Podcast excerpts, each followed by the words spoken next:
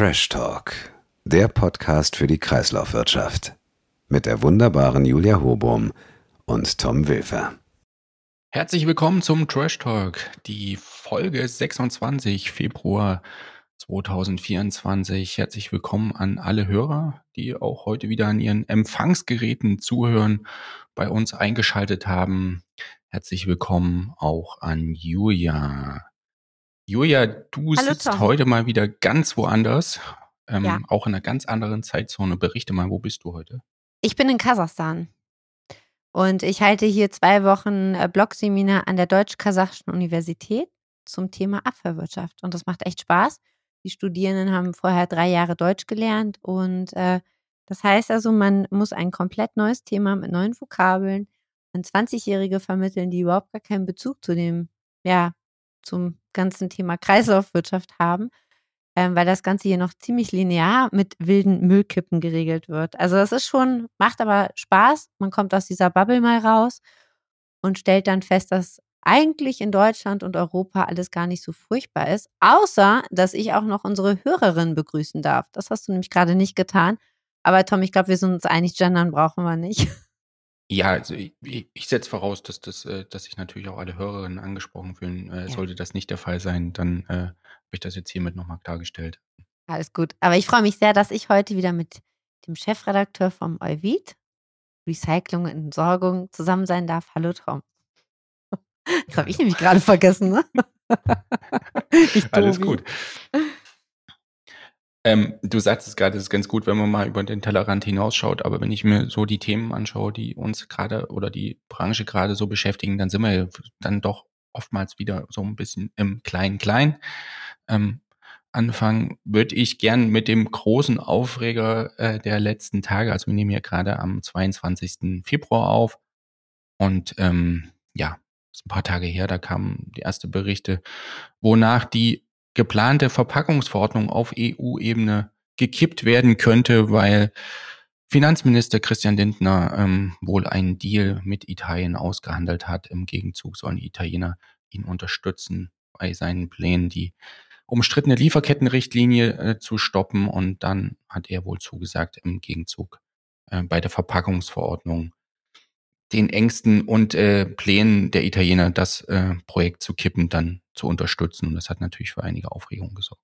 Kann ich auch total verstehen. Das ist ja schon irgendwie so ein, ein Deal, jagt den anderen. Ich finde es äh, überhaupt nicht gut, um ehrlich zu sein. Und ich kann das auch total verstehen, dass sich der ein oder andere, auch der ein oder andere Verband darüber extrem ähm, aufregt.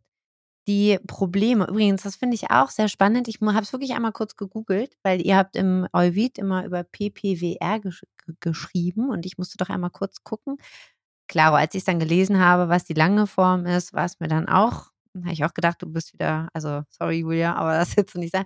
Packaging and, warte mal, Packaging and Pack- Packaging Waste Regulation. Also für alle Hörer da draußen, ihr müsst es nicht googeln. Die Probleme, die Italien mit der Verpackungsverordnung hatte so, oder hat, sind eigentlich relativ simpel. Die Bestimmung über kompostiere Verpackungen, kompostierbare Verpackungen hat nicht ganz so gepasst. Die Verbote zusätzlicher Einwegprodukte aus Kunststoffen haben ihnen nicht ganz so gefallen und auch die Bestimmung über Mehrweg und die Nachfüllung von Verpackungen war ihnen nicht ganz recht. Ähm, und wenn ich jetzt gerade auch so vielleicht an unseren Gast später denke, finde ich das sehr bedenklich, dass Christian Lindner das Ganze gestoppt hat, denn das sind genau die Themen, die dringend notwendig sind, um dann auch in Richtung Umweltschutz, Circular Economy und Klimaschutz zu gehen. Es ist wieder so, wie es ist. Politikverdrossenheit macht sich breit. Wahrscheinlich nicht nur bei mir. Also an der Stelle ist natürlich alles nicht, nicht schwarz oder weiß, wie, wie immer. Man, ich kann das durchaus nachvollziehen, wenn man an einzelnen Punkten äh, mit Regelungen unzufrieden ist und sagt, dass das passt nicht oder das macht vielleicht keinen Sinn. Aber an der Stelle ging es ja auch darum, dass das ein großes Projekt war im Sinne eben einer Verpackungsvermeidung und halt Ja. auch äh, Vorantreiben der Kreislaufwirtschaft in einem doch relativ wichtigen Sektor und das halt nicht nur äh, auf nationaler Ebene, sondern halt europaweit. Insofern wirklich eines der wichtigsten Projekte. Und die Zeit drängt ja. Demnächst in Europawahlen ähm, bleibt nicht mehr viel Zeit, äh, um eine Einigung zu erzielen zwischen Parlament und den Mitgliedstaaten. Insofern hat das äh, gerade auch aus dem Grund für große Aufregung gesorgt. Ja, und vor allen Dingen auch noch was anderes. Also das, dieses, diese Liefer Lieferkettenrichtlinie, kannst du das Englisch eigentlich aussprechen? Tom, hast du das Englisch schon mal versucht auszusprechen? Ich habe es mir gar nicht angeschaut. Okay, ich probiere. Soll ich es mal probieren? Corporate Sustainability ja, gern. Vigilance Directive. SDDD. Und das Ärgerliche ist, die waren ja schon relativ weit vorangeschritten. Also die hatten äh, die, die Unterhändler vom Parlament und Rat hatten das ja im Trilogverfahren schon geeinigt. Und das wäre jetzt dann ähm, am 4. März wäre es weitergegangen. Also die endgültige Verabschiedung hätte dann angestanden. Das hat man jetzt alles gestoppt. Man hat sogar tatsächlich auch wieder vom, von der Agenda genommen. Also da gibt es gar keine Diskussion mehr. Und äh, damit ist das natürlich die Verabschiedung in der aktuellen Legislaturperiode, wie Tom das gerade schon gesagt hat, unglaublich knapp. Also eigentlich fast noch unmöglich. Ärgerlich. So. Genau, je nachdem, wann Sie die Folge hören, liebe Hörerinnen und liebe Hörer, ist das Thema dann vielleicht auch schon äh, weiter vorangeschritten, aber wir greifen es dann bestimmt auch in einer der nächsten Folgen nochmal auf. Ganz sicher. Elegante Überleitung versuche ich jetzt zumindest. Ähm, ich bin mega Thema, gespannt. Ich, ich weiß, ganz ehrlich, Tom, ich blätter hier gerade schon so in meinen Blog durch und denke, was? Wo will er jetzt hin? Wo will er jetzt hin? Ich weiß es nicht. Also ein Thema, was uns schon beschäftigt hat und sicherlich auch weiter beschäftigen wird, ist die nationale Kreislaufwirtschaftsstrategie und da auch da schon mal der Hinweis auf unser Gespräch in der zweiten Hälfte. Das wird auch Thema sein. Und ähm, da würde ich jetzt gerne mal verweisen. Erstens laufen da ja die Arbeiten an dieser Kreislaufwirtschaftsstrategie und zum anderen gab es ähm, vor gar nicht allzu langer Zeit auch eine, ein Treffen der Bundesregierung und äh, da äußerte sich auch Bundeskanzler Scholz äh, zu den Plänen Deutschlands in der Kreislaufwirtschaft und er sagte, wir wollen da globaler Vorreiter für zirkuläre Technologien und Projekte werden. Ähm, Kreislaufwirtschaft bietet große Chancen, ähm, in, insbesondere in Richtung Rohstoffunabhängigkeit, ähm, aber auch ähm, im Sinne einer großen Bruttowertschöpfung und vieler möglicher neuer Arbeitsplätze. Genau, in dem Zusammenhang wurde halt auch auf die Kreislaufwirtschaftsstrategie verwiesen.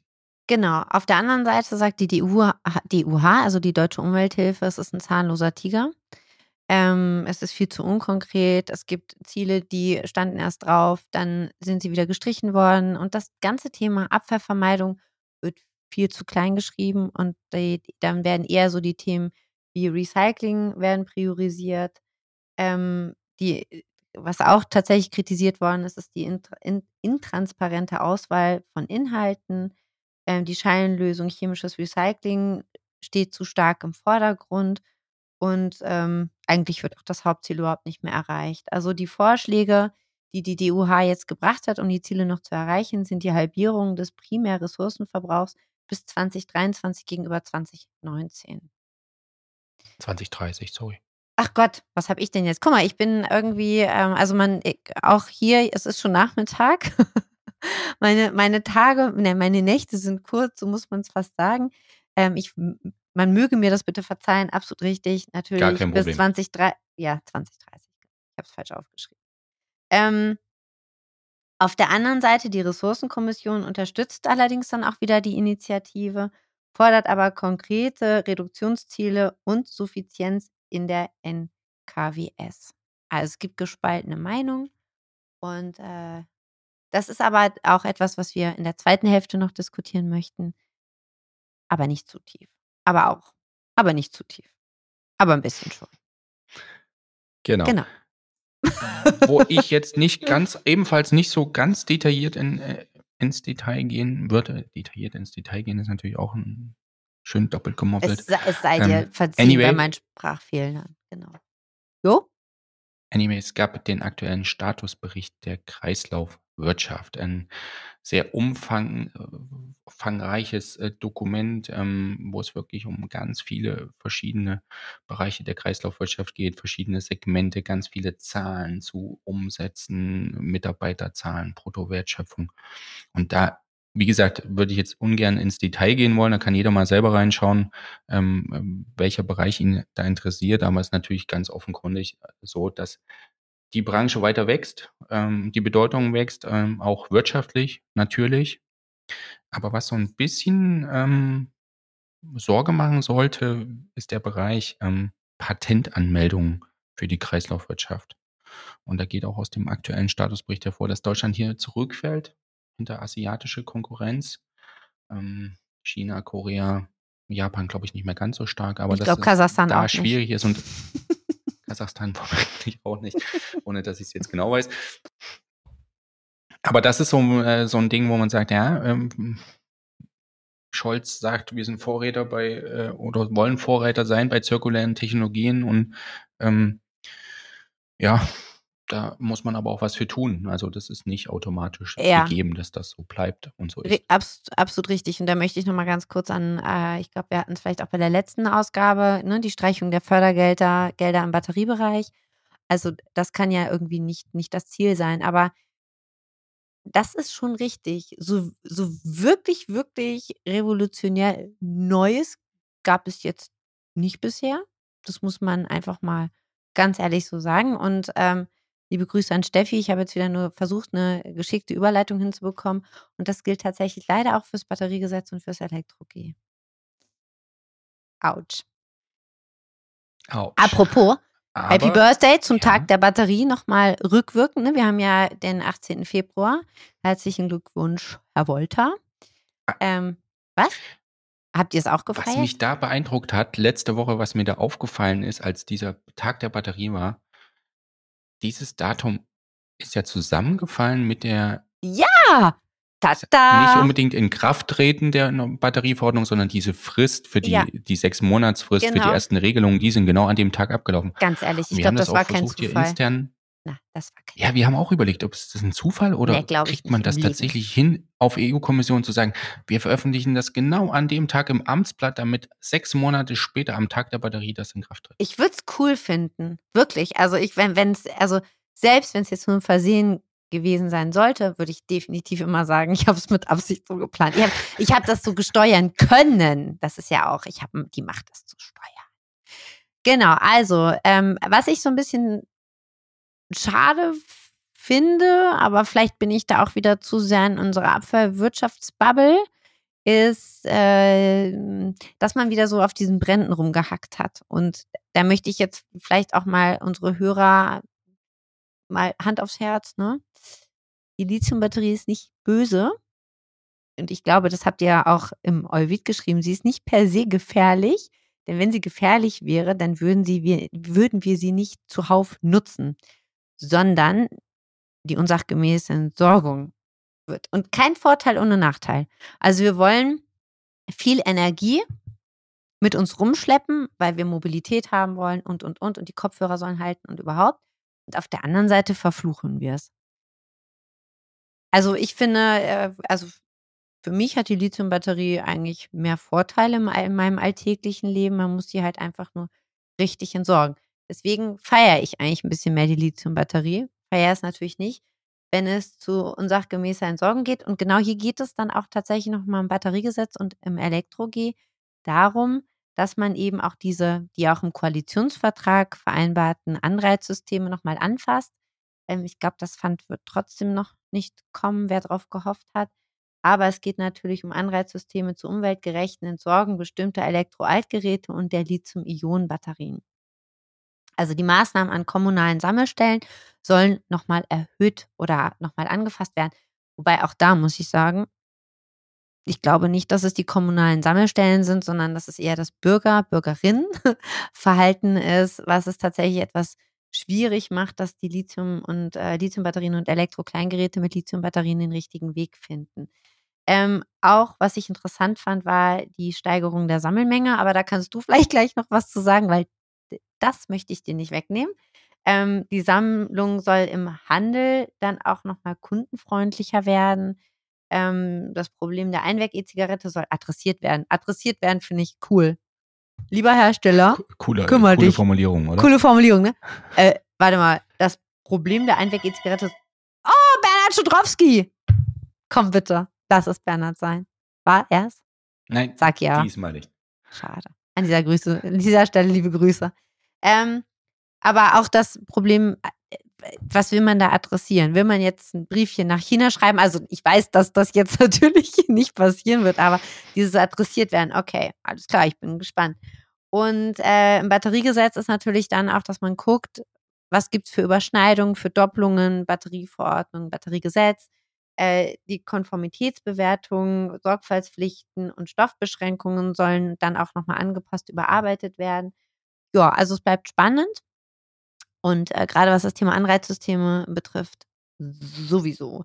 Ich glaube, man will auch das nochmal anfassen. Wer darf eigentlich überhaupt Elektrogeräte sammeln? Vielleicht wird es ja der kleine Späti in Berlin, der jetzt auch dann sammeln muss. Ich weiß es nicht. Aber ich würde sehr, sehr gerne für Elektro-Kleingeräte. Nein, das sage ich jetzt doch.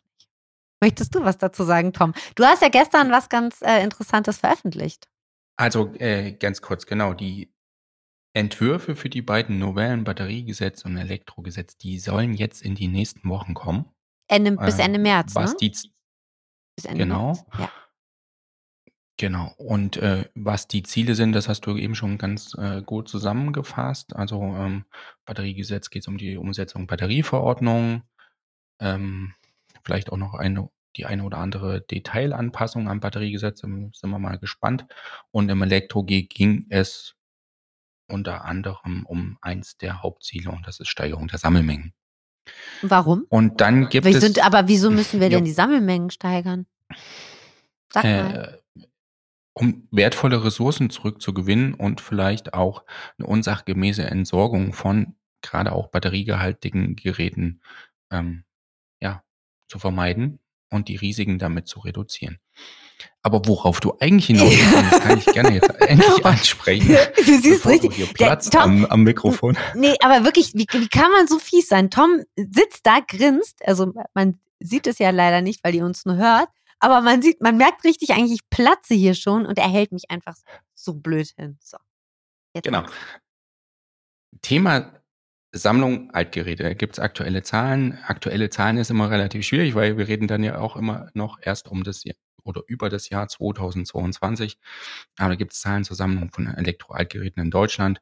Und die Sammelmenge ist im Jahr 22 tatsächlich um 100.000 Tonnen gesunken. Das sind immerhin 10 Prozent. Also beim Ziel, mehr zu sammeln, natürlich äh, kontraproduktiv. Und dann gibt es ja immer noch die Vorgabe der EU. Ähm, Berechnung der Sammelquote kann man auch mal drüber dis diskutieren, ob diese Berechnungsmethode so gerechtfertigt ist. Aber es sei, wie es sei, die Quote fällt weiter stark für Deutschland. Aktuell oder für das Jahr 2022 lag sie nur noch bei 32 Prozent. Mindestziel auf EU EU-Ebene ist 65 Prozent. Also hätte die Sammelmenge eigentlich doppelt so hoch ausfallen müssen. Äh, plus eins. Oder? Hast du gesagt 32 Prozent? Ich wollte nur die Zahl nochmal wiederholen. 32 Prozent. Und äh, Tom, mal, ich meine, das Hauptargument ist ja immer, es liegt an den PV, PV-Geräten. Ist das so? Liegt das an den Da PV-Geräten? hole ich jetzt ganz kurz aus. Ich hoffe, wir verlieren jetzt nicht zu viele Hörerinnen und Hörer, aber es geht ja in der Berechnungsmethode darum, dass man die Sammelmenge eines Jahres bezieht auf die im Durchschnitt der drei Vorjahre verkauften Neugeräte. Wenn man da ganz viele Neugeräte verkauft, die ähm, deutlich länger als drei Jahre halten und es, wir über einen wachsenden Markt reden, dann verzerrt das natürlich die Quote. Und das gilt natürlich, und das ist die Kritik, die du angesprochen hast, oder das Argument, was du angesprochen hast, um die Photovoltaikmodule, stark wachsender Markt, ähm, werden viel weiterhin viele neue Anlagen installiert, große Mengen äh, auf den Markt gebracht, äh, große Tonnage. In der Altgerätesammlung tauchen die noch nicht auf, die Photovoltaikmodule. Aber ohne- da über Ja, aber ganz- 350.000 Tonnen. Ja, aber Tom, ohne PV hätten wir die Sammelquote auch nicht erreicht. Jetzt sagt, komm Genau, deswegen habe ich gerade ein bisschen ausgeholt, um den, den äh, Hörerinnen und Hörern das zu Bitte erklären. vorspulen. Also 350.000 Tonnen neue Photovoltaikmodule werden in Deutschland im Schnitt äh, der Jahre 2019 bis 2021 auf den Markt gebracht. Gesammelt wurden aber 22 nur 16.000 Tonnen Altmodule. Mhm, kurz gerechnet, Taschenrechner eingegeben, knapp 5% Sammelquote Ja, bei gut. den Photovoltaikmodulen. Das zieht Aber- es natürlich nach unten, die Sammelquote. Aber jetzt, ich bin jetzt endlich am Punkt Endlich. angekommen und du hast absolut recht. Du hast absolut recht. Äh, Alter. ohne Photovoltaikmodule sehe die Quote auch nicht viel besser aus. Dann wären wir halt bei 35 Prozent. Uh, okay. So, und um die, die Hörer jetzt wieder, oder alle, die die vorgespult haben, kann man ja auch machen, man muss ja nicht direkt abschalten. Ich habe, jetzt kommen wir mal wirklich zu, wirklich also das war schon interessant, witzig. Aber jetzt kommen wir nochmal zu dir. zwei. Bitte. Aber jetzt kommen wir wirklich, Tom. Also, ähm, ich lese ja sehr, sehr gerne Euvid. Und ich finde diese, manchmal diese Doppeldeutigkeit in den Überschriften bemerkenswert. Ähm, ich habe da zwei gefunden, die fand ich total witzig. Und deswegen spare ich mir auch diesen Monat mal den, den, den Spruch des Monats sozusagen. Also, einfach mal neutral zuhören und dann bitte bewerten. Mehrwegverpackungen bei Essen zum Mitnehmen wenig gefragt. Essen ist in diesem Falle ein Teekesselchen. Ach man, Tom, ernsthaft. Das Essener Umland findet das jetzt vielleicht nicht so cool. Okay, aber noch viel. ja, bei Essen, ne? Ja, okay, so. okay. Ja, Ja, sehr okay, gut, sehr gut. Aber noch viel witziger. Und an dieser Stelle kann ich dann auch den, tatsächlich den Gruß äh, an Axel Subkleff loswerden. Die haben ja jetzt tatsächlich bei äh, Hashtag, äh, nee, Quatsch, äh, hier Mülltrennung wirkt, haben die doch jetzt noch Lorenz mitgewonnen, ne? Also, wow. Herzlichen Glückwunsch. Mhm. Aber viel witziger. ich muss jetzt schon lachen. Ich weiß, es ist sehr infantil. Gelbe Säcke. Entsorger am Kreis Landshut ausgetauscht.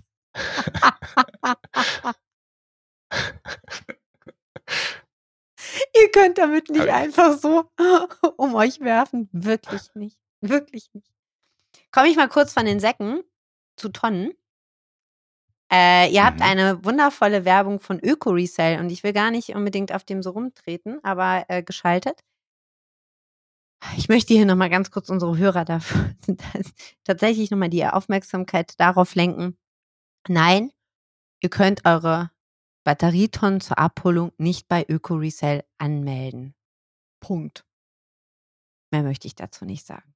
Meine Fässer gehören mir und die werden von keinem anderen abgeholt. Punkt. So viel nochmal dazu. Also Tom, ne, ihr könntet auch mal ganz kurz so ein bisschen eure Werbung, ne? Also so. Ähm. Oh, jetzt, jetzt, jetzt, oh, schade, dass, dass man es nicht sieht, aber jetzt wird der Tom gerade nervös. Tom, wollen wir zu einem anderen Thema kommen? Da, wo vielleicht andere nervös geworden sind, wollen wir mal nach Österreich gucken. Das machen wir direkt. Sonst muss ich den gelben Sack ja auch austauschen. Entschuldigung. Also, du hast das ist recht, einfach äh, zu witzig. Das ist einfach zu witzig. Du hast recht, in Österreich hatten vielleicht oder haben vielleicht einige Unternehmen gerade nicht so viel zu lachen. Es geht um eine bereits seit drei Jahren, drei Jahren laufende Untersuchung der österreichischen Kartellbehörde. Das ist die Bundeswettbewerbsbehörde und die Ermittlungen richten sich gegen ein oder ja, beziehen sich auf ein mögliches Kartell in der Abfallwirtschaft. Das aber schon seit 20 Jahren läuft, ne? Also das ist jetzt tatsächlich erst äh, hochgekommen. Und die FCC Austria Abfall ist äh, Kronzeugin und geht damit straffrei aus. Aber jetzt wollte ich dich gar nicht so unterbrechen. Ich wollte nur zeigen, dass ich auch noch andere Dinge weiß. Genau, das ist äh, eine Geschichte, lief offenbar mindestens 20 Jahre. Ähm, du sagtest schon, erstes Unternehmen ist jetzt benannt worden, geht straffrei raus, weil umfangreich kooperiert bei den Ermittlungen und ähm, ähm, Grundzeugenregelungen keine Strafe. Weitere Unternehmen werden wohl die nächsten Monate äh, Geldbußenaufforderungen erhalten. Da können wir gespannt bleiben. Fand ganz interessant, ähm, dass es doch ein sehr, sehr umfangreiches Kartell offenbar war, wenn ich da mal zitieren darf aus der Mitteilung der Bundeswettbewerbsbehörde. Die schreiben, dass durch die Gebietsaufteilung und Kundenaufteilung die beteiligten Unternehmen ein ineinandergreifendes Konstrukt aus Kartellen geschaffen haben, das letztlich ganz Österreich umfasste. Also Ja, finde ich schon. Wahnsinn, Krass. ne? Und es ging, Fokus war wirklich dann in, auf die Abfallsammlung, aber auch auf Weiterverarbeitung in Form von Trennung, Recycling und Verwertung sowie die Entsorgung von Abfällen. Also wirklich Preisabsprachen, du hast es gerade schon gesagt, Marktaufteilung und Austausch von Informationen. Ähm, nicht so cool. Also ich, ich kenne mich äh, ehrlich nicht aus und das ist nur ein Gedanke, der mir dann kam. Vielleicht ist das ein Grund oder vielleicht auch der Grund, warum äh, äh, deutsche Entsorger doch offenbar einen großen Bogen um Österreich gemacht haben die letzten Jahre, Jahrzehnte. Zumindest ist das so meine Wahrnehmung. Es gibt einzelne Projekte, Kooperationen im Bereich äh, Anlagenbetrieb, es gibt eine Kühlgeräte-Recyclinganlage, es gibt auch noch ähm, das eine oder andere Rücknahmesystem aus Deutschland, was da vielleicht tätig ist, aber ansonsten. Okay, okay, alles klar. Wir sind quitt. Ich hab's kapiert. Tom, wir sind quitt. Und für alle Tom-Fans da draußen, jetzt hat man mal gemerkt, er kann auch echt gemein sein. Aber schauen wir mal. Also, äh, also wirklich äh, Kartellabsprache, wirklich meiner Einschätzung nach echt eine heftige Geschichte. Ich bin gespannt, ja. wie groß tatsächlich dann der Umfang war. Das wird man ja dann auch an den Geldstrafen sehen oder an den Geldbußen, äh, wie es in dem Fall heißt. Dann schauen wir mal, was da. Apropos Geld. Genau, definitiv. Also das äh, mein anderes spannendes Thema. Äh, okay, Geld. Äh, bleiben wir mal ganz kurz beim Geld und da möchten wir gerne die Stadt Gladbeck und auch die Stadt Ulm unterstützen. Tom, du hast das in der Vorbereitung beides in unser ähm, Gemischtes geschrieben, was wir noch anbringen wollen. Bei der Stadt Gladbeck geht es einmal um die Brandstifter, die tatsächlich 100 Behälter, Hauswände, Asphalt und Pflasterungen angezündet und beschädigt haben. Und da hat die Stadt Gladbeck eine Belohnung von 1000 Euro ausgerufen. Und in Ulm geht es, glaube ich, um 500 Euro, oder? Und da geht es um Sperrmüll. Ja, entschuldige, bitte. Nee, sorry, ich habe dich unterbrochen, Entschuldigung. Also, nein, die haben tatsächlich das Problem, dass an einem Platz in Ulm immer Sperrmüll inklusive Autoreifen und weiterem Unrat abgelagert worden ist. Ich glaube, beim ersten Mal hat man noch gedacht, okay, das ist irgendwie bei einem Umzug. Ähm, so, und dann ist es aber dummerweise noch ein zweites Mal vorgekommen und zweimal halt am gleichen Platz. Und jetzt denkt man auch über eine Kamera, man hat das, ich glaube, der Arbeitstitel Kameraüberwachung äh, an äh, Bilder Mülldeponie oder sowas. Also auf jeden Fall wird das jetzt überdacht. Und ja, da können wir nur darum bitten, ob man, dass man uns auf dem Laufenden hält, ob man die Straftäter gef gef gefangen hat, wollte ich gerade sagen. Ein bisschen wie Räuber und Gendarm. Ich bin, ich bin wieder zehn. Was haben wir noch? Also, ich bin jetzt ein bisschen überrascht. Wir reden hier über das gemischte Hack. Wir reden über die Geschichten, die jeweils auf der letzten Seite unserer Euvid-Ausgabe Ja, ich finde die mega. Ah, warte mal, Valentinstag war ja auch noch. Das ist auch eine coole Geschichte gewesen. Da konnte man allen Ernstes, äh, die ist mir auch aufgefallen, die hast du auch aufgeschrieben, sein, ich glaube, sein Auto beim Schrotti abgeben. Oder wie war denn das? Mist, wie war das? Also, äh, ganz kurze Geschichte, das britische Humor und der ist wirklich, wirklich hervorragend. Und es war ein Autorecycler in, in, in England, der hat angeboten, dass man auf Autos, die sie auf dem Schrottplatz haben, die sie verschrotten wollen, die in die Presse kommen, dass man darauf äh, den Namen eines einer verflossenen Liebschaft schreiben lassen kann und quasi anlässlich des Valentinstages sich dann davon auch äh, Trennt. in diesem Akt, symbolischen Akt davon zu lösen. Hervorragende Geschichte. Also warte, wer hätte, warte mal, welche? Hier, genau. Kreis Landshut hätte also gelbe Säcke draufschreiben können. ja, zum Beispiel. Aber ich finde es ich echt witzig. Achso, was äh, habe ich jetzt. Humor, bester. Ich finde es mega. Das ist so, oh, ich, vielleicht gucke ich heute Abend Mr. Bean. Eventuell, jetzt hast du mich drauf gebracht. Ähm, bei mir ist ja auch schon gleich Abend. Wie spät ist bei mir? 15.34 Uhr übrigens. Also jetzt weiß auch jeder, wann wir aufgenommen haben. Habe ich jetzt noch irgendein wichtiges Thema vergessen, Tom? Ich glaube nicht. Also, äh, wie gesagt, es waren sehr viele Themen. Passiert viel, aber ich glaube, wir bleiben dran und schauen einfach mal, ähm, was uns die nächsten Wochen so beschäftigt. Absolut richtig. Und ähm, was uns die nächsten Wochen beschäftigt und was wir natürlich auch immer brauchen, sind Institute, die die Themen voranbringen. Und da möchte ich jetzt unelegant, elegant zu unserem zweiten Teil überleiten. Ich verrate jetzt nicht, wen wir zu Gast haben. Ich kann nur sagen, cool, cool, cooler. Und ich freue mich sehr. Ich, wahrscheinlich höre ich es mir sogar dieses Mal selbst nochmal an. also unbedingt dranbleiben. Genau, dranbleiben. Bis gleich. Herzlich willkommen zum zweiten Teil unserer Februarausgabe. Unser Gast heute ist seit August 2018 Leiter der Abteilung Kreislaufwirtschaft am Wuppertal-Institut, insgesamt bereits seit 2012 generell am Wuppertal-Institut tätig. Er hat zusätzlich einen Lehrauftrag für Resource Economics an der Bergischen Universität Wuppertal seit 2014 und seit Anfang 2023 ist er auch noch als, so viel Zeit muss sein, Vertretungsprofessor an der HCU, der Hafen City University in Hamburg. Ja, ähm, zu sehen. so kann man es fast sagen. Ähm, er ist auch beratend in verschiedenen nationalen und internationalen Gremien tätig, unter anderem auch für das EU-Parlament. Und ich habe auch gelesen, und jetzt kommen wir, Henning Wilz. Henning Wilz ist heute ja, da. Herzlichen Dank Professor Henning Wilz, Ver Vertretungsprofessor Henning Wilz. Ich freue mich riesig, dass du da bist. Wirklich heute ohne Bier. Henning, auch wenn wir uns schon ganz lange dazu verabredet haben, aber ich, es ist also auch wenn bei mir schon 14.21 Uhr ist. Nichtsdestotrotz, wir holen das nach und ich freue mich sehr, dass du da bist. Genau, ich glaube, bei uns ist noch zu früh für das Bier, aber genau, wir kriegen das noch hin. Und wie gesagt, ganz herzlichen Dank für Einladung. Du bist Henning, erst seit dem letzten Jahr. Achso, Entschuldigung, Tom gibt es ja auch noch.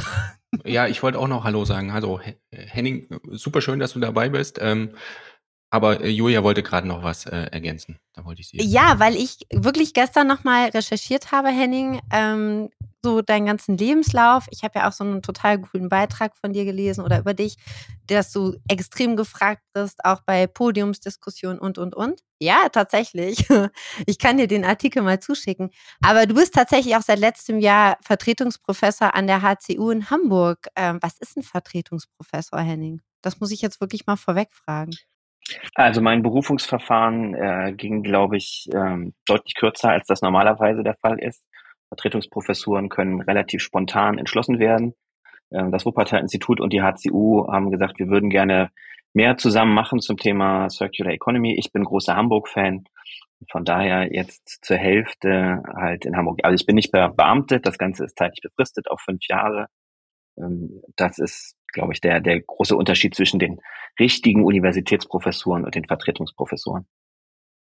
Henning, das äh, Wuppertal-Institut ist ja den allermeisten, die in der Kreislaufwirtschaft und Abfallwirtschaft äh, tätig sind, ein Begriff. Da gibt es ja viele Studien auch bei uns. In Neuwied Recycling und Entsorgung sind des Öfteren Beiträge von euch zu finden.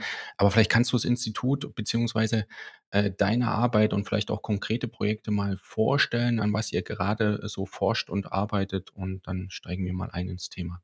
Nee, sehr gerne. Also wir sind als wir sind ein Landesinstitut, also wir gehören ähm, dem Land Nordrhein-Westfalen, da im Wirtschafts- und Innovationsministerium. Und unsere Aufgabe, und dafür bekommen wir halt auch eine gewisse Grundförderung, ist Forschung zu Transformationsprozessen für Nachhaltigkeit. So, und das, was ähm, ich bei mir in der Abteilung mache, ist halt genau die Frage, Kreislaufwirtschaft ist ja so ein Thema, wo eigentlich keiner Nein sagt. Ne? Jeder ist sich darüber einig, ja, wir müssen dahin. Aber das, was uns interessiert, ist, wie kommen wir denn dahin? Also was macht das Ganze so schwierig? Was sind Hemmnisse? Was sind Fahrtabhängigkeiten? Wie kriegen wir technologische Innovationen, die dann zum Beispiel die Kollegen beim Fraunhofer entwickeln? Wie kriegen wir die in die Umsetzung? Was braucht es dafür? Regulatorischen Rahmen? Was für Anreize? Ähm, wie kann man das Ganze in Zero-Waste-Konzepten in Städten umsetzen? Das ist das, glaube ich, was, was uns interessiert. Und äh, das Projekt, was mich gerade ähm, am meisten umtreibt, äh, ist, dass wir das BMUV und, und Umweltbundesamt bei der äh, Entwicklung der nationalen Kreislaufwirtschaftsstrategie unterstützen dürfen. Da gibt es eine wissenschaftliche Begleitstudie dazu, die ich, die ich koordiniere. So, und das ist in der ganzen Komplexität dieses Themas und dem völlig wahnsinnigen Zeitplan, den man da hat, halt gerade eine sehr spannende Aufgabe mit der einen oder anderen Nachtschicht verbunden. Also äh, Kreislaufwirtschaft ist ja nicht nur Entsorgung und Recycling, sondern vor allen Dingen, und das kommt äh, geführt, äh, zumindest in meinem Eindruck, äh, oft zu kurz. Und es gab auch die, äh, die Kritik der deutschen Umwelthilfe erst kürzlich zur Arbeit an der, an der Kreislaufwirtschaftsstrategie, dass da zu wenig auf ähm, Vermeidung beziehungsweise auch ähm, ja, Wiederverwendung gesetzt wird. Ähm, ist das ein Schwerpunkt in deiner Arbeit, beziehungsweise wie könnte man diesen Bereich stärken? Genau, also Kreislaufwirtschaft, so wie wir das verstehen, ist halt ne, die, die Kombination ähm, aus diesen unterschiedlichen R-Strategien. So, und für mich ist Recycling und Abfallmanagement ein ganz wesentlicher Teil der Kreislaufwirtschaft, aber mit Sicherheit nicht alles, sondern die Frage, wie können wir Dinge länger im Kreislauf halten, ne, durch Reparieren, Remanufacturing, ähm, Wiederverwendung. Ähm, aber wo können wir auch tatsächlich mal komplett auf Dinge verzichten, indem wir Geschäftsmodelle neu gestalten, indem wir auch besser verstehen, warum kaufen die Leute unsinnige Handtaschen, wie wir sie im Vorgespräch gerade schon gesehen haben, Julia. Ähm, also das, das sind ja die Dinge, wo es dann auch äh, komplex und schwierig wird. Ne? Also bei der Recyclingtechnik, ähm, ne, da sind wir ja in Deutschland sehr, sehr gut aufgestellt. Da gibt es Grenzwerte für die Politik. Da weiß man genau, wie man das ähm, überwacht. So, und wie aber zum Beispiel kriegt man jetzt Abfallvermeidung wirklich umgesetzt? Wie kann man es messen? Äh, das sind ähm, die Dinge, die ich dann auch besonders spannend finde, sowohl von der Forschungsseite als auch von der Umsetzung. Wir haben da in den letzten Jahren viel mit Städten zusammengearbeitet. Äh, Kiel war die erste Stadt, die in Deutschland ein Zero-Waste-Konzept entwickelt hat und wir durften die da begleiten. Ne, Berlin ist seit Jahren an dem Thema Reuse dran. So, und man sieht, ähm, die Leute haben da sehr hohes Interesse dran. Äh, es gibt wahnsinnig viele Ideen, wenn man es schafft, ne, so die ganzen zivilgesellschaftlichen Stakeholder ähm, dann auch einzubinden und sich da zu überlegen, was brauchen die eigentlich an Rahmenbedingungen, was brauchen die an Förderung, was brauchen die auch politischer Unterstützung, ne, damit wir jenseits von, ja, es ist ganz toll, dass Abfallvermeidung die oberste Stufe der Hierarchie ist, wirklich in die konkrete Umsetzung kommen. Ähm, da sehe ich, glaube ich, auch noch viel Handlungs- und Forschungsbedarf. Definitiv. So, jetzt muss ich mich einmischen. Weißt du, Henning, dann will ich dir wirklich was aus Kasachstan mitbringen, ne?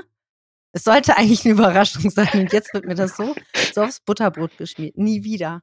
Die Kippen behalte ich auch, die ich dir mitbringen sollte. so, ähm, also es sind ja schon wahnsinnig äh, viele Projekte, äh, die ihr da am Wuppertal-Institut und vor allen Dingen auch in deiner Arbeitsgruppe auch ähm, begleitet oder beziehungsweise auch mitgestaltet und vorantreibt. Und ein Projekt, das ist mir, und da habe ich auch tatsächlich ein YouTube-Video mir zu angeguckt, äh, das Projekt PUR oder PUR. Ähm, wo es um Precycling geht. Also das fand ich total spannend und ich kann auch wirklich unseren Hörern nur ans Herz legen. Geht mal auf YouTube und guckt euch das Video dazu an. Ähm, super spannend. Aber magst du vielleicht einen kurzen Einblick äh, mal zu dem Projekt geben und was ist eigentlich Precycling? Genau, also herzlichen Dank, weil das ist auch tatsächlich eins meiner Lieblingsprojekte. Das ist eine interdisziplinäre Nachwuchsforschergruppe ähm, mit insgesamt sechs Leuten aus ganz unterschiedlichen Disziplinen. Ne? Also wir haben eine Abfallwirtschaftlerin, wir haben einen Ökobilanzierer, wir haben aber auch eine Soziologin, wir haben eine Politologin und eine Psychologin ähm, ne, und mich als Ökonomen dazu. Und gemeinsam überlegen wir, warum kommen denn äh, ne, Vermeidungsideen, Wiederverwendungsideen, ne, die es lang, längst gibt, ne, wo Leute auch in ganz viel wissenschaftlicher Literatur gesagt haben, das müsste doch alles funktionieren und diese ganzen zirkulären Geschäftsmodelle, woran scheitern sie in der Praxis? Ähm, und was hat das vor allen Dingen auch mit dem Alltagsverhalten, Alltagsroutinen, ähm, ne, Normen ähm, der Gesellschaft zu tun, ne, warum manche Dinge manchmal funktionieren und manchmal nicht. So, und was wir halt jetzt nach vier Jahren Forschung sehen, ist, ne, dass man halt wirklich sehr genau schauen muss, mit wem redet man da, in welcher Situation befinden sich die Leute. Ne, das gibt da nicht die, die simplen Erfolgsrezepte. Ähm, ne, und das haben wir unter anderem dann, äh, wir machen das zusammen mit der TU Berlin, haben wir halt so Home Labs ähm, ne, für äh, Wiederverwendung von Verpackungslösungen äh, uns angeschaut. So, und, und man merkt, das sieht halt alles so simpel aus, äh, ne? und man sagt, jetzt haben wir eine Mehrwegangebotspflicht und dann müsste das doch alles funktionieren. Und dann schaut man sich an, wie schwer das halt auch ist, so in den Alltag ähm, zu integrieren. Ne? Wo kannst du das Ganze wieder abgeben? Mit wie viel Aufwand ist das verbunden? Ist dir klar, ähm, na, ob das jetzt wirklich ökologisch sinnvoll ist oder nicht? Ne? Verwende ich da nicht doch wieder Plastik? Ne? Das sind die, die Dinge, die die Leute dann umtreiben. Ne, und das, äh, genau, haben wir versucht jetzt äh, aus unterschiedlichen Perspektiven ähm, uns anzuschauen. Wir werden Ende März ähm, eine kleine Online-Zwischenkonferenz machen. Deswegen noch vielen Dank für die Steilvorlage. Dann mache ich direkt auch mal einen kleinen Werbeblock.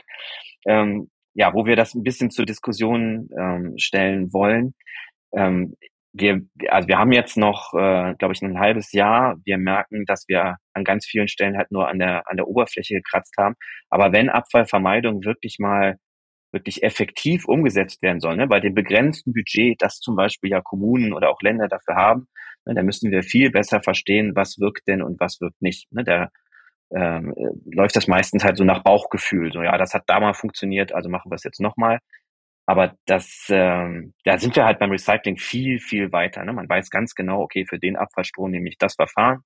So, und bei Vermeidung ähm, braucht es da halt noch so ein bisschen ähm, besseres Verständnis, was klappt, was nicht. Kannst, kannst du kurz äh, spoilern? Ähm, vielleicht gibt es schon erste Ergebnisse. Was klappt denn und was klappt denn nicht? Also wenn ich ähm, bei uns auch so die Berichte anschaue oder die Geschichten, die ich ab und zu mal bearbeite, Reparaturbonus ähm, Programme, zum Beispiel in Thüringen und Sachsen, Österreich, in einzelnen Landkreisen gibt es das auch noch, wird ganz gut angenommen. Ähm, täuscht das oder ist das ein, wäre das ein Modell auch für, für die ganze Bundesrepublik zum Beispiel?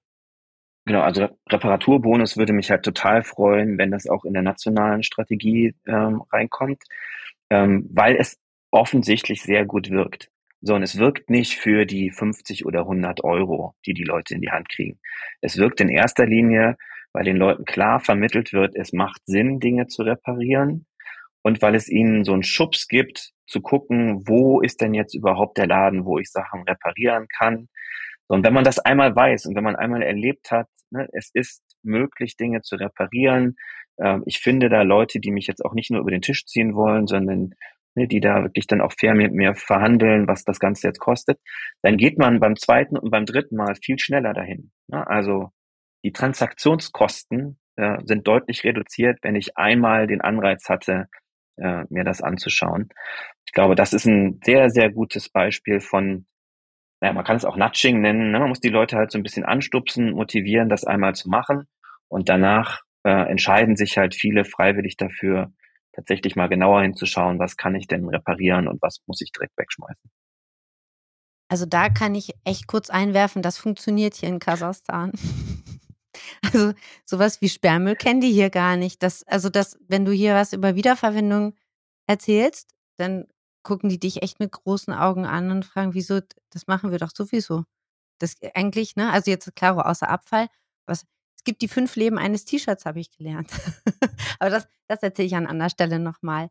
Ähm, also ich finde auch gerade so das Thema Henning, Abfallvermeidung, gebe ich dir komplett recht, Wiederverwendung, was ja dann ist ja ein ganz, ganz wichtiges Thema. Und ähm, was ja aber auch so mit reinspielt, ist so Design for Recycling. Ähm, wie konzipiere ich eigentlich auch schon Produkte, damit ich sie überhaupt auch erstmal reparieren kann, im zweiten Schritt dann auch recyceln kann. Macht ihr da auch was zu am Wuppertal-Institut? Habt ihr da auch Projekte? Oder kannst du da aus anderer Erfahrung ein bisschen? Also genau, wir sind, also wir haben nochmal eine eigene Abteilung nachhaltiges Produzieren und Konsumieren. Da sitzen ganz viele auch Industriedesignerinnen, Produktdesigner. So mit denen das zusammen zu entwickeln, macht halt sehr viel Spaß, weil ähm, ich kann immer gerne fordern, irgendwie Dinge sollten reparierbar werden, ne? aber was heißt denn das eigentlich?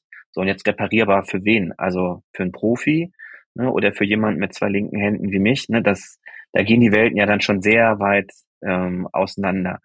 Aber ich glaube halt, äh, ne, dass man da noch wahnsinnig viel Potenzial hat, äh, ne, was zu Klima- und Ressourcenschutz und auch zu Kosteneinsparung beizutragen, wenn man den Unternehmen klar sagt, hier in die Richtung soll es gehen und bitte macht.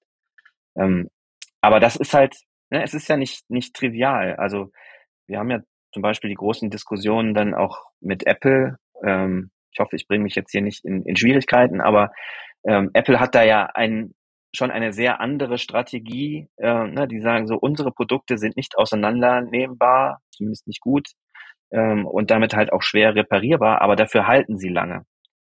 Ähm, ne, und man hat da halt einfach Trade-offs. Man muss dann schon genau schauen, was macht jetzt wirklich Sinn ähm, und was nicht. So, und äh, da Datengrundlagen zu schaffen, da sind wir in verschiedenen Projekten auch fürs, fürs Umweltbundesamt dran gewesen, zu Reparierbarkeitsindizes. Und was mich dann halt wieder umtreibt, ist, was für finanzielle Anreize brauchen die Unternehmen denn, damit sie dann sagen, okay, ich, ich sehe, das kostet mich jetzt in Zukunft mehr, also fange ich an, mir das auch mal anzuschauen. Weil klar, für ein Unternehmen, das ein fertiges Produkt am Markt hat, ist es immer Aufwand, das äh, anzupassen. Es braucht eine andere Infrastruktur. Ne? Du fängst vielen Stellen von vorne an. Also ne, die Überlegung, dass die das freiwillig und von selber machen, äh, wird wahrscheinlich nur selten funktionieren.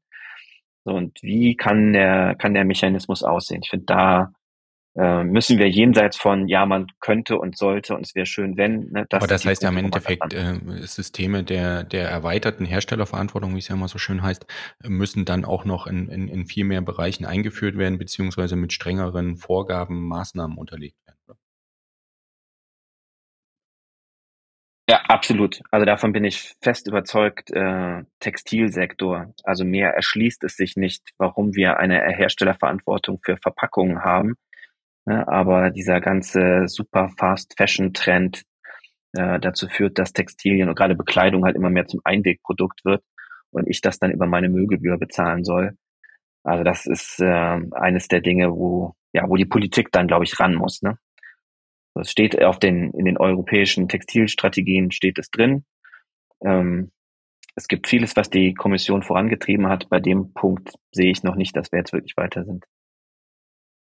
Apropos weiter sind. Jetzt spule ich mal ganz weit zurück und ich weiß, dass der Tom dich nicht vorgewarnt hat. Henning, weißt du noch dein Doktorarbeitsthema? Kannst du es tatsächlich noch sagen? Uh, das ist lange her, genau. Aber ich, ich habe mal was zu Innovationsprozessen in Kommunen gemacht, also in der kommunalen Abfallwirtschaft. Also ich habe ich hab es tatsächlich mal recherchiert. Nachhaltige Innovationsprozesse in der kommunalen Abfallwirtschaftspolitik. Eine vergleichende Analyse zum, zur oh Gott, jetzt kann ich mein eigenes Handy schon nicht mehr lesen, vielleicht brauche ich doch eine Brille, zum Transitionsmanagement städtischer Infrastrukturen in deutschen Metropolregionen. Ähm, Catchy, oder? Ja, mega. Hauptsache. Ich übrigens an dieser Stelle, ich wünsche mir eine signierte Ausgabe. Das möchte ich jetzt einmal ganz kurz äh, tatsächlich auch nochmal von mir. Aber Henning, äh, wenn du dich so an die Zeit zurückerinnerst, und ich möchte da jetzt auch gar nicht in Erinnerung schwelgen, aber wenn du dich an die Zeit zurückerinnerst, hat sich echt so viel verändert? Also ich meine, das ist jetzt auch schon ein paar Jahre her, ohne dass ich dich jetzt älter machen möchte, als du bist. Aber es ist ein paar Jahre her. Würdest du sagen, dass sich in den letzten Jahren viel getan hat in der Abfallwirtschaft? Also gerade jetzt auch, was die Themen sind, die wir gerade angesprochen haben. Oder sagst du, nee Leute, eigentlich holt doch endlich mal die Doktorarbeiten raus und lest sie und setzt das um, was da vorgeschlagen ist? Also so geht's mir ja manchmal. Genau, also äh, zum einen, du kriegst sehr gerne eine äh, signierte Variante, weil es gibt das, das Deprimierendste, was ich äh, je gemacht habe, war beim Verlag anzufragen, Leute, wie viele Exemplare von dem Ding habt ihr denn verkauft? Uh, und dann überlegt, wie viel Zeit, ähm, ich glaube, es waren dann halt die eigenen Eltern und Großeltern oder so. Ähm, so, aber tatsächlich und zum Glück hat sich meinem Gefühl nach da schon viel verändert. Ja, also ich habe mir damals halt vor allen Dingen so Abfallvermeidungspolitik bei den Öre angeschaut. Und ich habe sehr viel gehört, wenn man dann ne, in Interviews da Entscheidungsträger gefragt hat, Henning, was soll das denn? Ich säge doch nicht an dem Ast, auf dem ich sitze. Ich mache mein Geld mit Abfall, äh, ne, Abfallvermeidung. Da kann ich auch überhaupt nichts tun. Die Leute entscheiden noch selber, was sie machen und was nicht. So, und ich glaube, da hat sich schon massiv was verändert. Ne? Also gerade die, die ne, kommunale Abfallwirtschaft hat erkannt, was für einen Hebel sie da hat, weil sie so nah dran ist an den Leuten, genau versteht, äh, ne, was schmeißen die Leute weg, was bräuchten sie, um Sachen reparieren zu können. Ne, dass äh, ne, ein VKU jetzt äh, die Woche der Abfallvermeidung koordiniert äh, in Deutschland, wäre, glaube ich, zu der Zeit völlig undenkbar gewesen. Ne? Und die haben gemerkt, ne, das ist eigentlich eine zentrale Aufgabe, der sich sonst keiner so richtig ähm, annimmt. Und da, also klar, man kann sich immer noch viel mehr wünschen, ähm, aber im Vergleich äh, zu den Zeiten, wo die das entstanden ist, ähm, sehe ich da schon echt Was einen ganz gut dazu passt.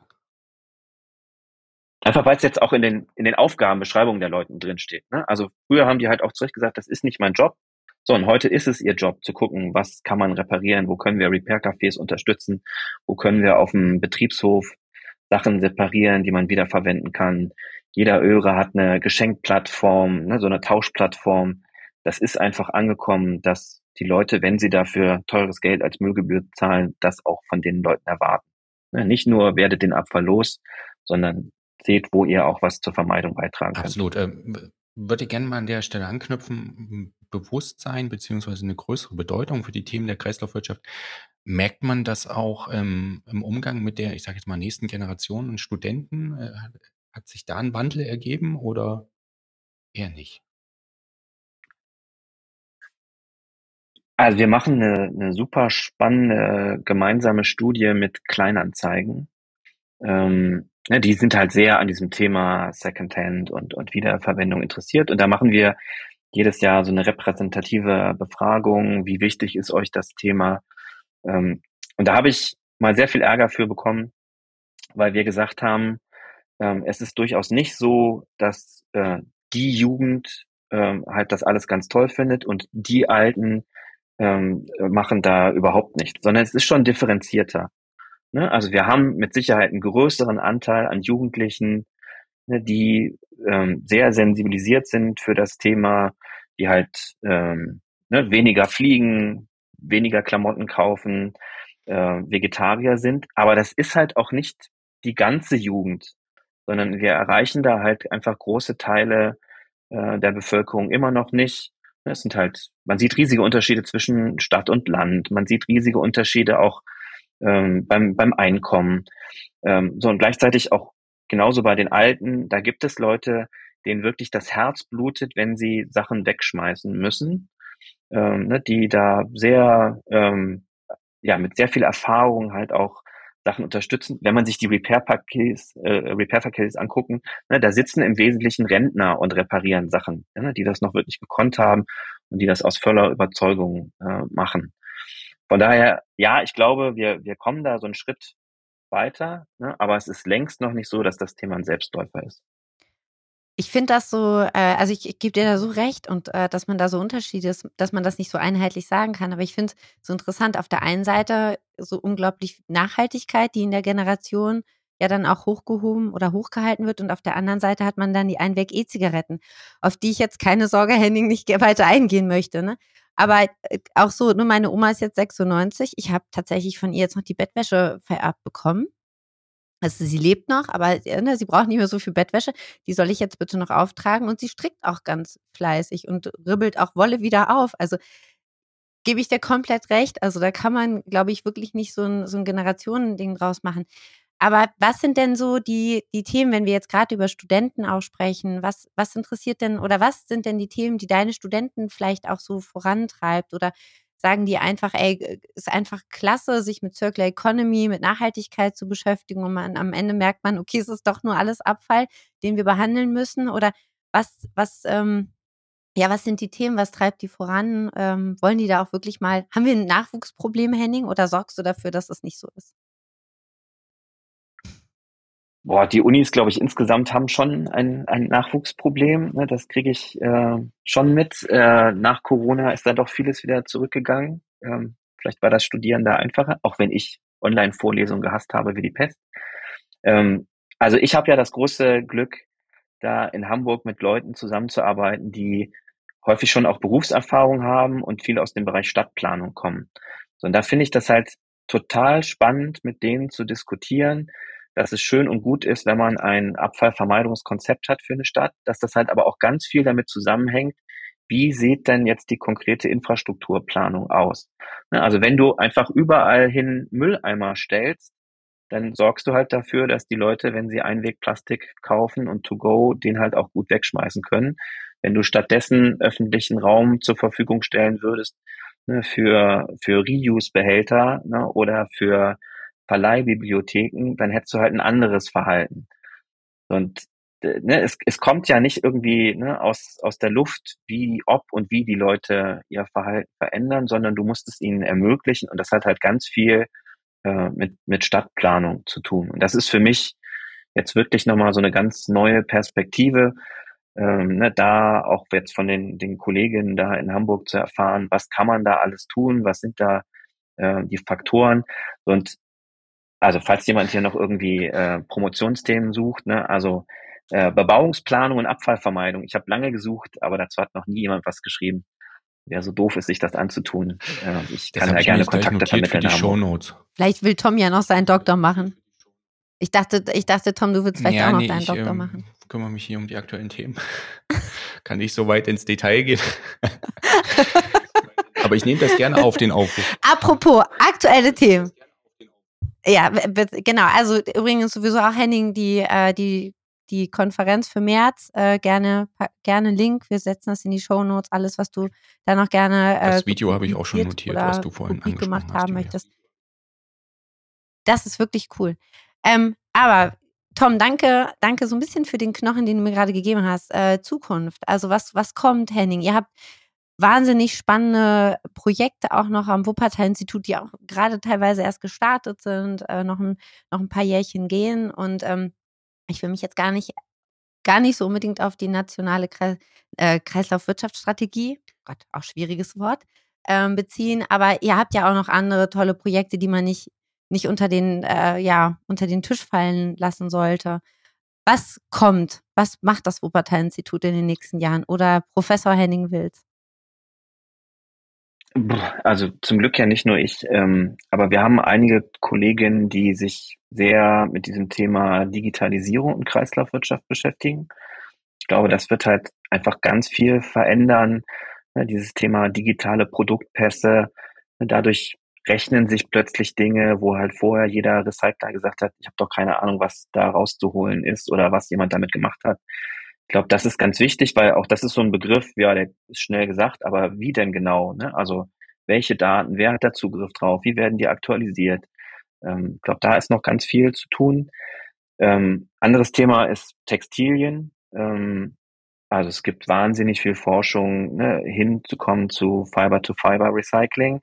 So, aber wenn wir das mal hätten und das etabliert ist, ähm, wie, wie kommt es denn in die, in die Anwendung? Ne? Also wir haben 25 dann die Vorgabe für, für Textilsammlung. Wichtiger Schritt, löst jetzt, glaube ich, aus meiner Sicht auch noch nicht die Probleme. Ich war jetzt neulich in Ghana und habe gesehen, wo äh, ja ein relevanter Teil der unserer gesammelten Textilien dann landet. Ne, und da irgendwie zu sagen, ich habe jetzt mal eine einfache Idee, was damit passieren soll, ist das jetzt besser Secondhand oder bleibt es, kommt es besser hier gar nicht hin oder was schicken wir wieder zurück? Ähm, also davon ausgehend, ne, was bedeutet das denn, wenn wir jetzt in Deutschland sagen, wir sind jetzt Kreislaufwirtschaft? Heißt das dann irgendwie schottendicht für alle Importe und Exporte oder was geht raus, unter welchen Bedingungen?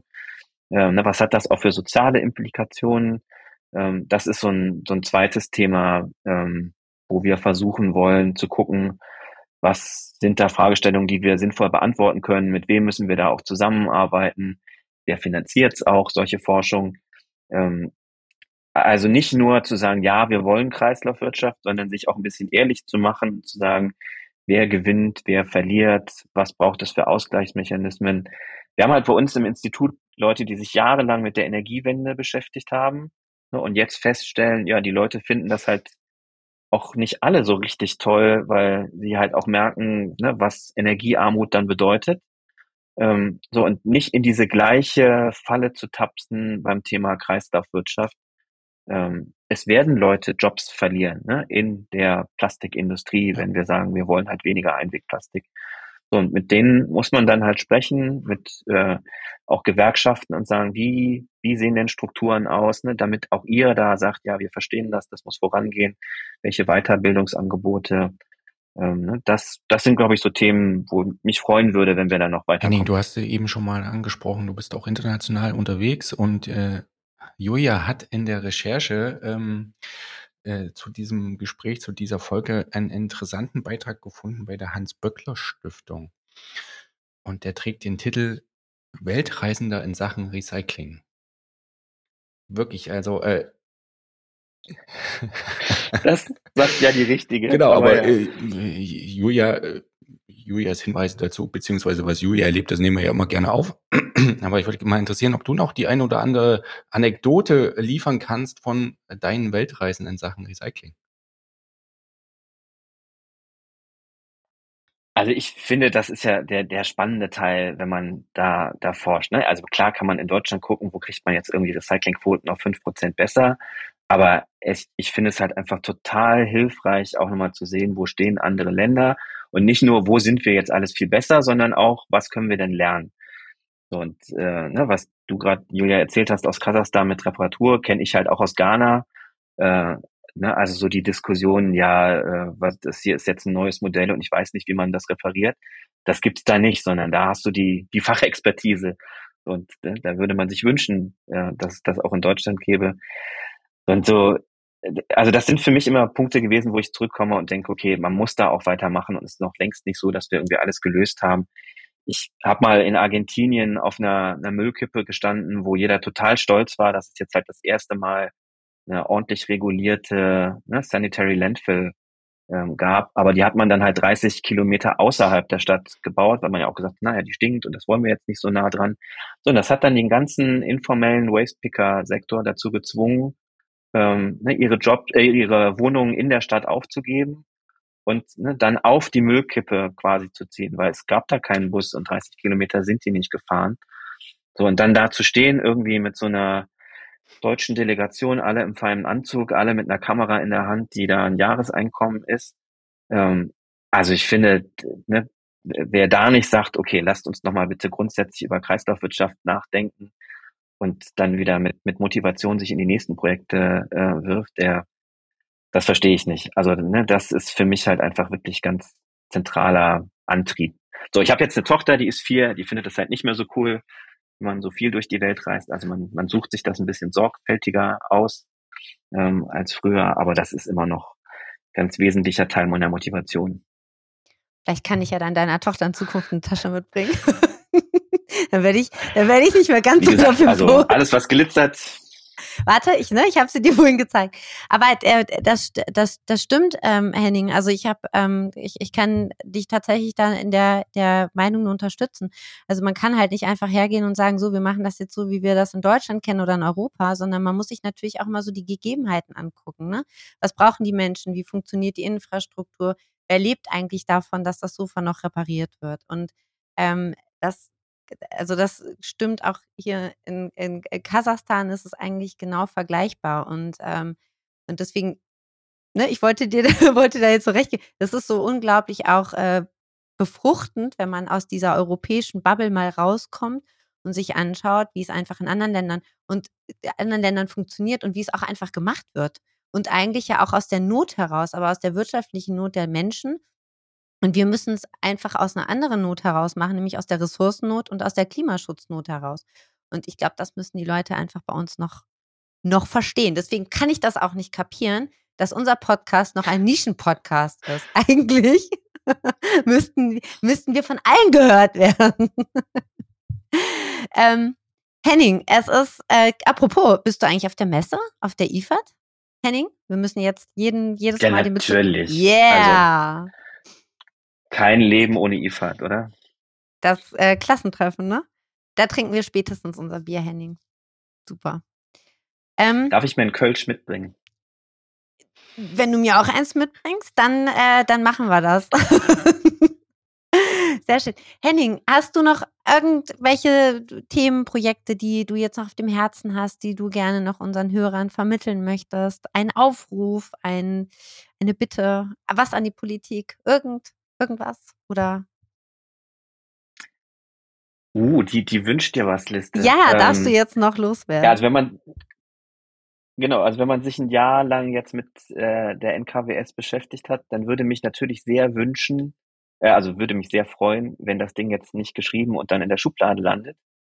Ähm, ich finde, der spannende Teil kommt jetzt ich weiß, dass ganz viele Stakeholder, ne, Euvid-Leserinnen äh, sich auch an den runden Tischen beteiligt haben und dass es da auch viel Diskussion gab, ne, wie wird mit dem Input umgegangen, ne, welche Rolle spielen wir da eigentlich.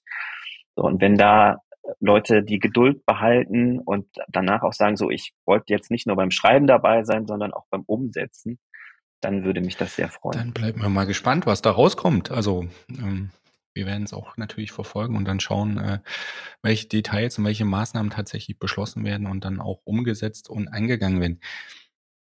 Wir haben noch ganz viele Themen auf der Liste, aber die Zeit ist schon ganz weit fortgeschritten. Ich glaube, wir sollten es jetzt an der Stelle erstmal bewenden lassen. Es waren äh, ganz viele spannende Aspekte und äh, ganz interessanter Input. Ähm, vielen Dank schon mal dafür, Henning. Es hat uns sehr viel Spaß gemacht und äh, wie gesagt, war sehr interessant. Dankeschön. Ja, auch von mir ganz herzlichen Dank für Einladung und Austausch. Henning, echt äh, danke auch nochmal von meiner Seite. Also es war richtig cool, super interessant und ähm, ich werde auf jeden Fall an euren Themen mal dranbleiben bleiben und vielleicht können wir ja den Tom noch zu einer Doktorarbeit oder eben dann doch mal zur Mit Mitfahrt auf einem Müllfahrzeug. Kann das nicht empfehlen. Also okay. Gesamtleserschaft immer noch einstellig. ob man die drei Jahre wirklich investieren möchte. Ja, das, da, Henning, ganz ehrlich, das ist so eine, so eine Frage. Ich glaube, die stellt man sich hinterher immer. Aber äh, definitiv melde dich bitte mal, wenn du in Hamburg bist, spätestens. Äh, sehen wir uns dann auf der IFAD. Ich freue mich super, dass du mit dabei warst. Es ist, deine Themen sind irre interessant und ähm, ja, weiter so. Dankeschön, Henning. Herzlichen Dank und euch auch. Genau, wir, wir kriegen das noch zum vor, den, vor die Lage der Nation als Podcast. Ne? Yay, ja, sowieso. Mit dir eh. Dann auf Wiederhören.